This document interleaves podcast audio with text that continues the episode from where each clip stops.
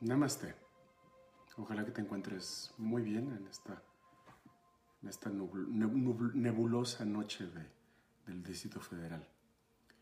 Eh, seguimos aquí en nuestro Soul Talks, en nuestras pláticas del alma, eh, continuando con nuestro camino dentro de los Yoga Sutras. Ha habido mucho material que hemos ya eh, compartido, eh, sobre todo hemos trabajado um, los angas en las últimas semanas y hemos manejado la relación que tiene con algunos temas que, que se nos han presentado durante estas semanas. Eh, um, la semana pasada hicimos una relación eh, um, con el trabajo, el Stiram Sukam Asanam, con su relación ahí. Y hoy, eh, um, ya que primero trabajamos los llamas y los niyamas y después nos fuimos hacia el asana, hoy vamos a empezar con eh, la tercera, la tercera anga, que es el pranayama.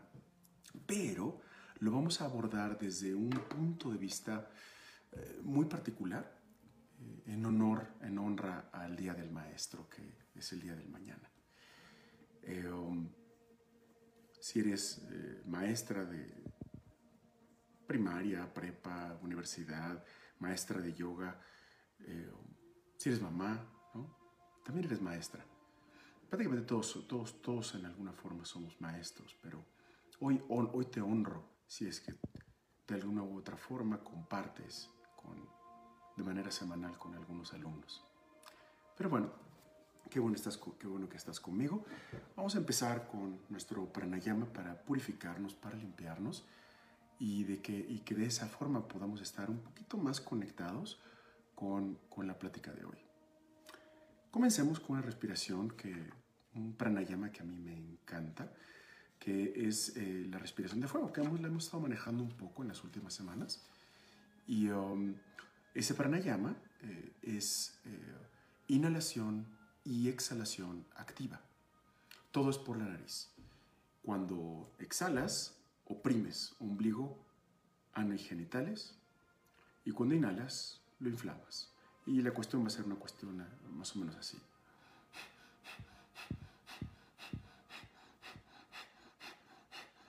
Mi mano simboliza lo que viene siendo el ombligo, el ano y genitales. Entonces, cada vez que exhalo, oprimo.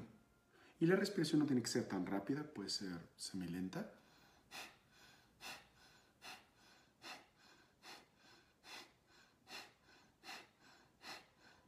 Y conforme vayas profesionalizándote en, esta técnica, pues la empiezas a hacer un poco más rápido. Entonces, bueno, vamos a la práctica. Cierra los ojos, contempla tu respiración y comenzamos con respiración de fuego.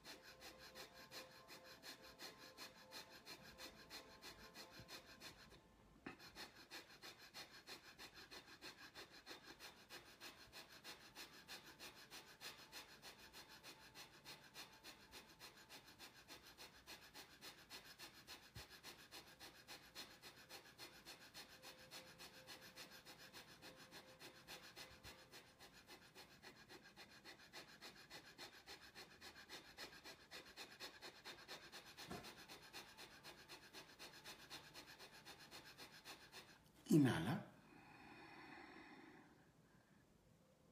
¿Lo tienes?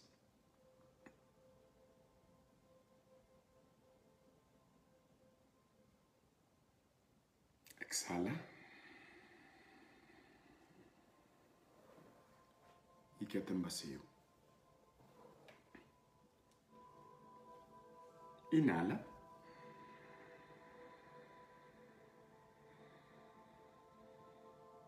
Retienes.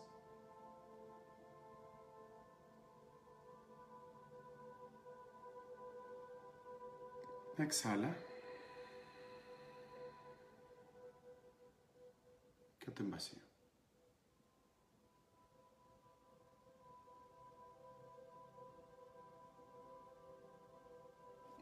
Inhala.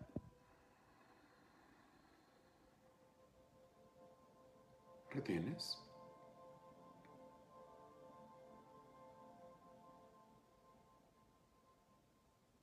Exhala. Quédate en vacío.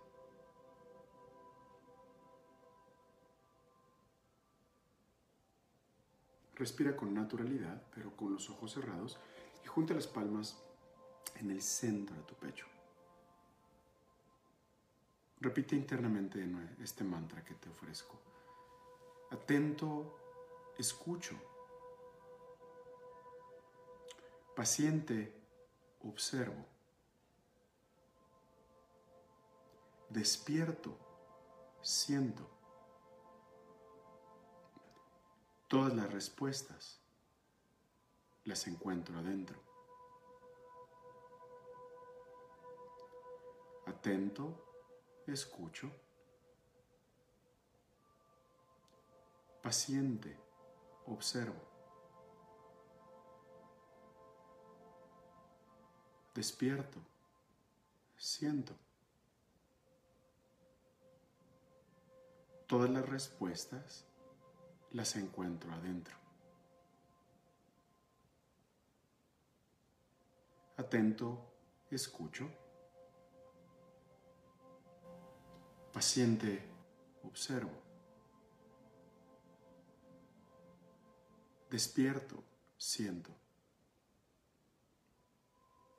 Todas las respuestas las encuentro adentro.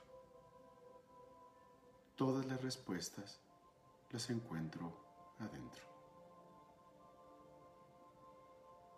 Namaste. Espero que tu noche esté fabulosa. Eh, si estás en casa, qué rico. Si estás todavía en la oficina, bueno, pues que esta, este, esta plática del alma pues te, te acompañe en los últimos momentos de tu godinés.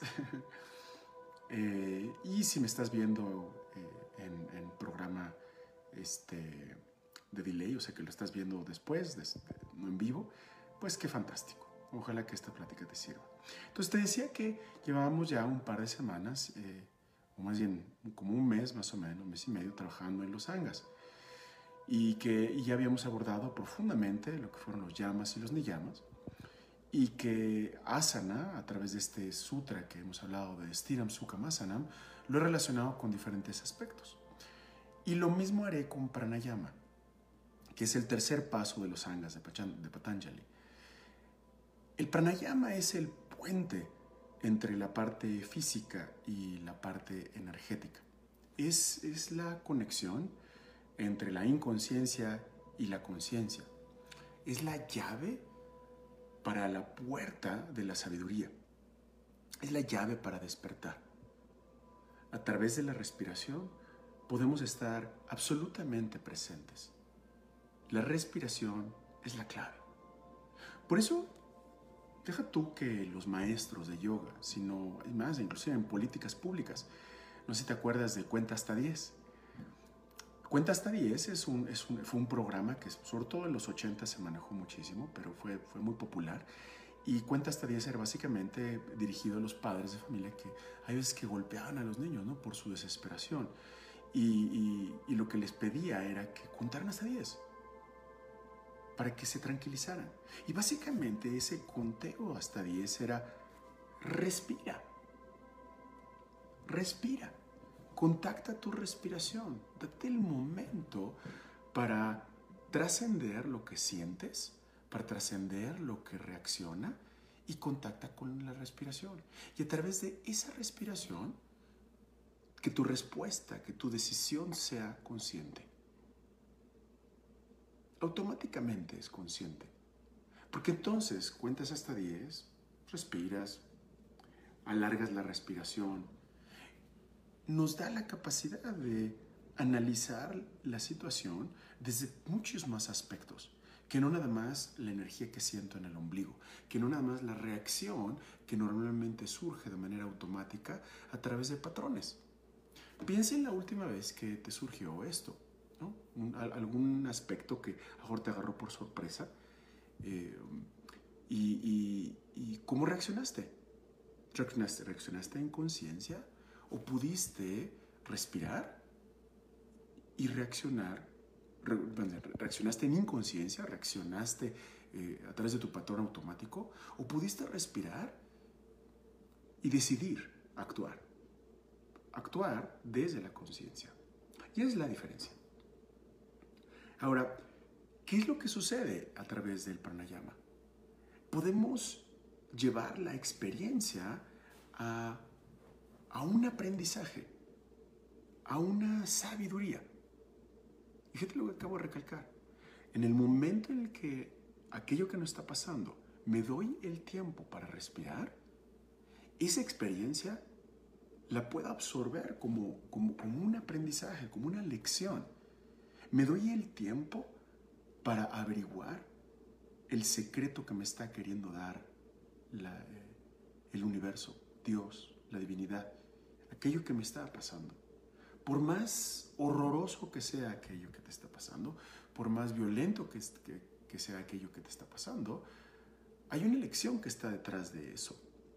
Y si eres capaz de trascender lo que estás sintiendo, lo que estás pensando, a través de la respiración, hacer un pratyahara, que es un, tema que hablaremos después, la absorción de los sentidos, para absorber la lección que te está dando, entonces, entonces estás accediendo al maestro interior.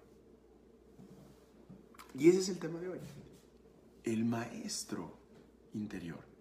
Que para lo único que estás, que estás, que lo único que realmente necesitas no es una biblioteca entera, no es eh, Wi-Fi, eres tú. Eres tu es tu conciencia interna.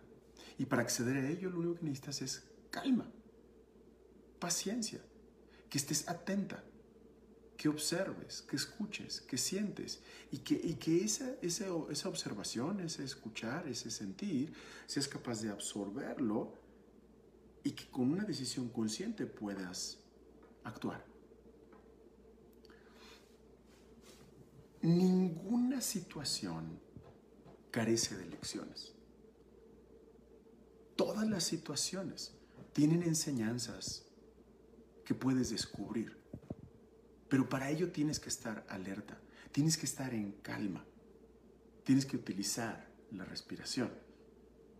Si eres capaz de utilizar cada cosa que te sucede como una lección, como un aprendizaje, como algo de lo cual le puedes aprender, entonces y solo entonces accedes a tu maestro interno.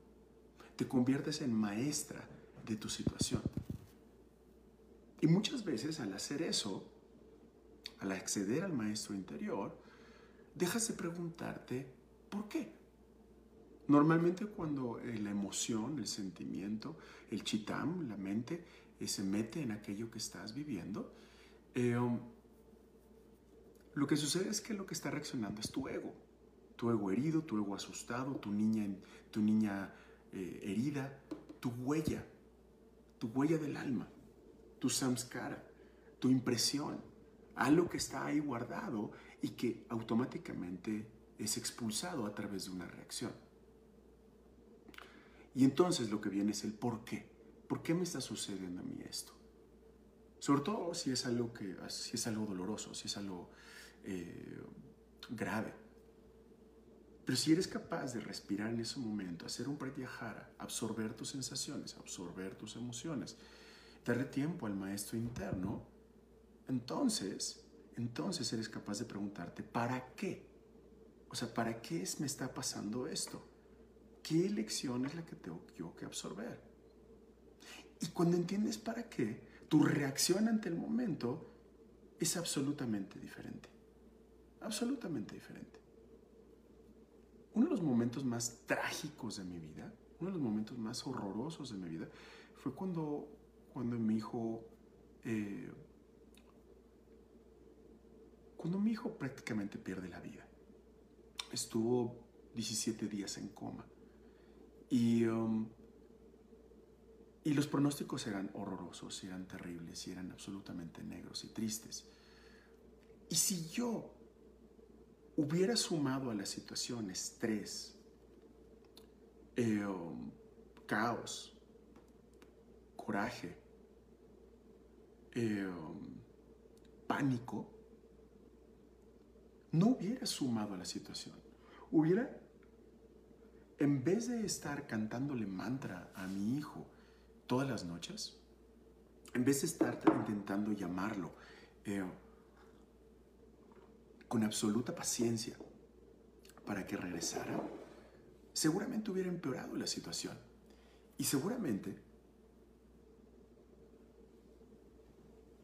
mi hijo hubiera dudado un poco en regresar. Eh, um, y no. A través de la meditación, a través del canto de mantra, a través de estar concentrados en el presente, en el aquí y ahora, pudimos enfocar nuestra energía hacia lo positivo y pudimos nutrir la situación hacia algo absolutamente amoroso. Y afortunadamente eh, la divinidad nos regresó a Noah, nos regresó a nuestro hijo. Y hoy día es un niño fabuloso, sensacional. Y sobre todo yo pude, mi mujer y yo pudimos absorber esa experiencia como una lección de vida. Y nos hizo más fuertes, nos hizo más unidos, nos hizo trabajar más en equipo. Entonces siempre que te suceda alguna, eh, alguna, algo duro y doloroso, no, no seas víctima. No te preguntes por qué te está pasando. Siempre pregúntate para qué. ¿Para qué? Para que en el momento en que te toque actuar, actúes con conciencia y no en caos. Nunca se sabe para quién se trabaja. Tus acciones tienen todo tipo de ramificaciones, todo tipo de consecuencias. Entonces por eso cuida tus acciones. No permitas que tu egregor, que tu ego reaccione. Que sea más bien tu corazón en calma el que decide. Y eso me lleva a, nuestro trabajo como maestros, a nuestro trabajo como instructores de yoga o de lo que sea que des, como papás, eh, como amigos que de repente se nos acerca alguien y nos pide un consejo. Te ha pasado, seguramente te ha pasado, que tu mejor amiga te pide un café para platicarte sobre el último novio que lo, la cortó. Eh, um, o sobre la última experiencia o el, último trabajo que, que, está, que está teniendo. Todos tenemos oportunidad de ser maestros. Por eso yo cada vez que tengo un grupo, yo les digo, a ver, espérenme, tú no eres alumno, tú eres maestro. ¿Por qué? Porque después de esta clase tú vas a tener una experiencia que tú puedes compartir. La cuestión aquí es si tú eres capaz de absorber la experiencia. Si tú, puedes, si tú, si somos, si tú eres capaz de trascender tu emoción y tu sentir para aprender el para qué estoy viviendo aquello que estoy viviendo. Los maestros verdaderos no, no, no, no enseñan a través del conocimiento, no enseñan a través del cúmulo de información, no enseñan a través de eh, lo que pueden lograr. No, esos, esos, maestros, que yo también fui ese tipo de maestro, esos maestros son los maestros con miedo, con miedo a que se les vayan los alumnos, con miedo a que, a que no vayan a pensar que no soy buen maestro, con miedo a que eh, eh, no vayan a pensar que no sé. No.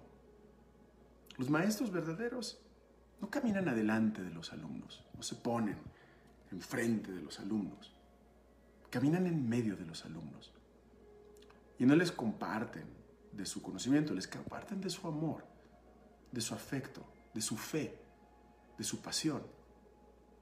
Y a través del ejemplo, a través de la coherencia en lo que hacen, entre lo que hacen y lo que dicen, entre lo que piensan y lo que actúan, ahí es cuando nos verdaderamente nos convertimos en maestros. Lo demás es solamente técnica que puedes que puede cualquier persona absorber a través de un YouTube, a través de un Google, a través de un libro. La única forma que verdaderamente podemos ayudar a alguien es apoyarlo a que ellos mismos descubran su camino, compartiéndoles las caídas en las que hemos estado, compartiéndoles la forma en que nosotros hemos podido subir la ladera para que ellos mismos puedan encontrar su forma de subir. Yo nunca he sabido para quién trabajo. Nunca. Nunca. Cuando creo que a lo mejor una alumna la está pasando increíble, nunca, a veces no regresa nunca. Y cuando creo que el gordito del fondo la está pasando horroroso, es el alumno que nunca falta. Siempre me llevo sorpresas. Siempre me llevo cosas asombrosas de las sesiones. Eh, donde menos creo que está la enseñanza, ahí sucede. Ahí sucede. Y esto me recuerda dos cuentos, dos cuentos hermosos. Uno es, están tres alumnos y están comiendo, comiendo su arrocito, su, este, su lechuguita, y, están cada quien presumiendo sobre sus maestros. Entonces uno de ellos les dice al otro, fíjate que mi maestro es tan, pero tan, pero tan fregón que puede meditar por semanas continuas, sin parar. No come, no bebe, está, está absolutamente sin movimiento, así, en un perfecto loto, sin moverse durante semanas. ¡Wow! Los otros alumnos decían. Un segundo alumno agarra y dice, no, hombre, no, hombre, no, no, no, eso no es nada. Mi maestro, mi maestro puede levitar. O sea, se levanta del piso sin necesidad de una escalera. Todos los demás alumnos, wow, no, hombre, qué bárbaro, no, tu maestro sí es un chingón. Y entonces un calladito, un calladito que está al fondo. Pues fíjese que mi maestro no puede levitar. Bueno, no sé si puede levitar, la no le he preguntado. No le he visto que medite por días y semanas sin parar. Mi maestro come cuando tiene hambre. Duerme cuando tiene sueño. Pero sobre todo ríe. Sobre todo ríe cuando algo le hace gracia. Ese es mi tipo de maestro. A esos maestros es a los que yo he seguido durante toda mi vida. Estos maestros que saben disfrutar de la vida y que más allá de que me enseñen un parado de manos o una gran técnica de meditación, me acompañan en mi dolor, me acompañan en mi alegría, me acompañan en mi camino y me animan, me animan a seguir y cuando tengo miedo, ellos me dan un pequeño empujón. Cuando me acobardo, me dan una cachetada. Cuando me voy para atrás, me dan una patada. Y cuando necesito un hombro en donde llorar, me ponen un hombro. Y después de un rato, desde que doy mi drama, me dicen, ¿ya terminaste con tu drama? Sí, ya terminé. Sigamos adelante. Ojalá que tengas muchos maestros así en tu vida. Y eso me lleva al segundo, al segundo cuento. Porque eh, a mí me han preguntado mucho que, este, quién es mi maestro, ¿De dónde es mi linaje? Y esto me recuerda mucho a un, cuento, un cuento de, un gran maestro que se llama Hunaid. Hunaid eh, está a punto de morir, está a punto de trascender su cuerpo y tiene miles de miles alumnos. Y, y, entonces le acercan en su lecho de muerte y le empiezan a preguntar, oiga maestro, fíjese que lo hemos, lo hemos venerado durante años, hemos seguido sus técnicas, sus aprendizajes hemos aprendido, nos ha hecho transformar tanto, tanto, tanto. Pero hay una pregunta que siempre le hemos querido hacer y, pues no nos hemos atrevido, pero pues ahorita que ya se, va, se, está, se está pelando, pues le queremos preguntar, ¿quién es su maestro? ¿Quién es su maestro? Ante esto, Junait le, les contesta, ah, caray, pues me hicieron una pregunta bárbara, una pregunta bastante compleja, porque la respuesta, la respuesta es múltiple que no les puedo decir que realmente he tenido un maestro, un linaje. He tenido miles de maestros. He tenido miles de linajes, he tenido miles de enseñanzas. Tantas que no puedo realmente resumirlas, no puedo contarlas. Pero lo que sí puedo es darles tres ejemplos de tres grandes maestros que he tenido en mi vida. El primero sucedió un día que tenía mucha sed, mucha sed. Estaba haciendo un calor tremendo, habían 40 grados y, llevaba mucho tiempo enseñando. Y, y, andaba caminando en el sendero con mi cuenco de mendigar, mi, eh, hermoso cuenco de mendigar. Y de repente vi un río y tuve ganas tremendas de ir hacia el río y meterme. Pero, pero algo me detuvo porque, porque me, me, dio miedo dejar mi cuenco, mi hermoso cuenco de meditación ahí, porque me lo podrían robar. Había sido un gran regalo del rey eh, al que le había enseñado meditaciones. Y entonces estaba dudando entre entrar, no entrar, cuando de repente entró, un, sale corriendo un perro junto de mí llega corriendo hasta el río, se mete, se zambulle, nada, toma agua, saca, saca, saca un chorro de agua por la, por, por la, por, por la boca y finalmente sale del, del, río y se sacude como los perros se sacuden, ¿no? Ya sabes, mojando al gran maestro Junaid con su, con su sacudida. El maestro Junaid en ese momento se postra ante el perro y le toca las patas y le besa las patas y le dice, gran maestro, me has enseñado que todavía tengo este gran apego de mi cuenco de mendigar. Me has encontrado lo que es la verdadera libertad. Y entonces aventó el cuenco y Junait se aventó al río y tal cual el perro se, se lanzaba para un lado y para el otro y hacía popotitos de, de agua y después salió y se sacudió como el perro feliz, libre, libre, libre de su último apego. Y después le dicen a los muchachos, déjenme les cuento de un segundo maestro que tuve. Hace mucho tiempo estaba caminando en un pueblo, era ya de noche y ya todas las puertas estaban cerradas y nadie me recibía. Pero de repente en una callejuela me encontré a un señor en la oscuridad. Y tú le dijo, qué curioso, querido amigo, somos los únicos que estamos, estamos despiertos en este, en este pueblo sombrío le dijo, oh, el, Señor dijo, oh, querido Junai, te reconozco como gran maestro que eres. Te invito a mi casa, te invito a mi casa a partir el pan, a, a recompartir el lecho. Pero te debo advertir una cosa, yo soy un ladrón. A eso me dedico y eso me he dedicado toda mi vida. Mi padre fue un ladrón, mi abuelo fue un ladrón, yo soy un ladrón y mis hijos también serán ladrones. Oh, querido Junai, veo que dudas. Pero más bien se debería ser yo el que, duda, el que, el, que, el que debería dudar. Porque si te invito a mi casa, quizás me transformas, quizás me llevas a la conciencia, quizás me despiertas y yo dejaría de ser un ladrón, de tanto que me gusta ser un ladrón. No dudes, querido Junaid. Mi casa es tu casa, ven conmigo. Junaid en ese momento despierta y se da cuenta de su miedo, de su dudar. Y entonces dice, Claro que sí te acompaño a tu casa. Encantado te acompaño a tu casa. Gracias por recibirme.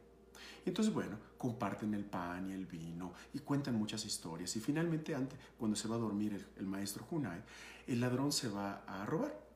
Y regresa la otra mañana y regresa con las manos vacías. Y entonces Junai le pregunta, ¿regresaste con manos vacías? ¿Estás triste? No, no, no, estoy triste. Ya llegará un momento en que me vaya muy bien. A la noche siguiente pasa exactamente lo mismo. Y a la noche siguiente pasa exactamente lo mismo.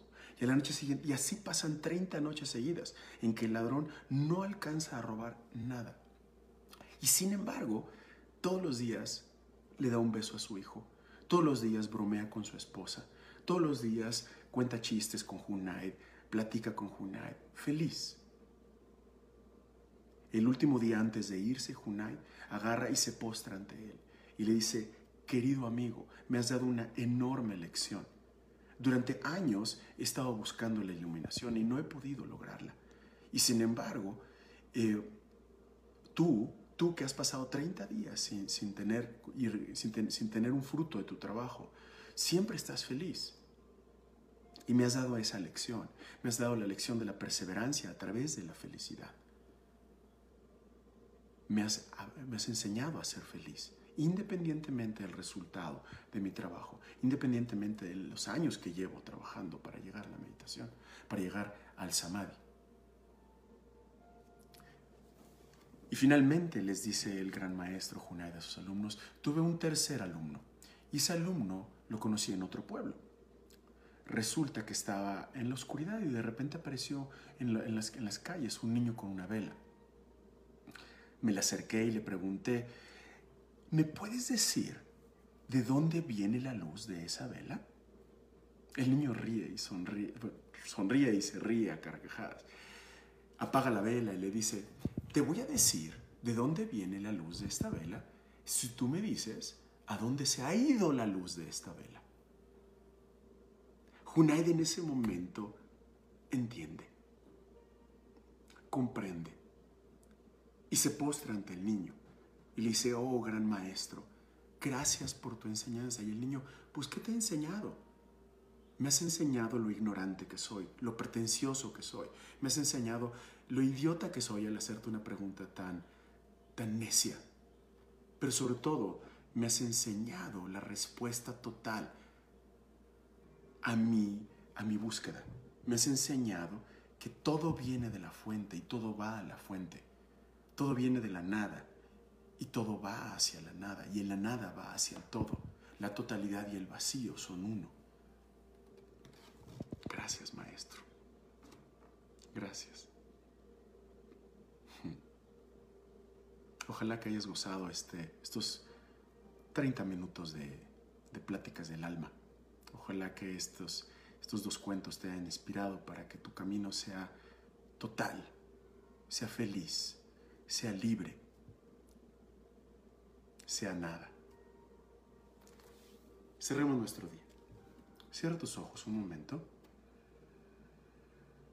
Concéntrate en la respiración. Junta las palmas en el centro del pecho y repite conmigo este mantra. Atento, escucho, pero no me apego a lo que escucho. Paciente, observo, pero suelto aquello que observo. Despierto, siento, pero no me engancho con lo que siento. Todas las respuestas las encuentro adentro. El vacío y la totalidad lo encuentro adentro. El vacío y la totalidad lo encuentro adentro. Namaste. Que tengas una hermosa noche.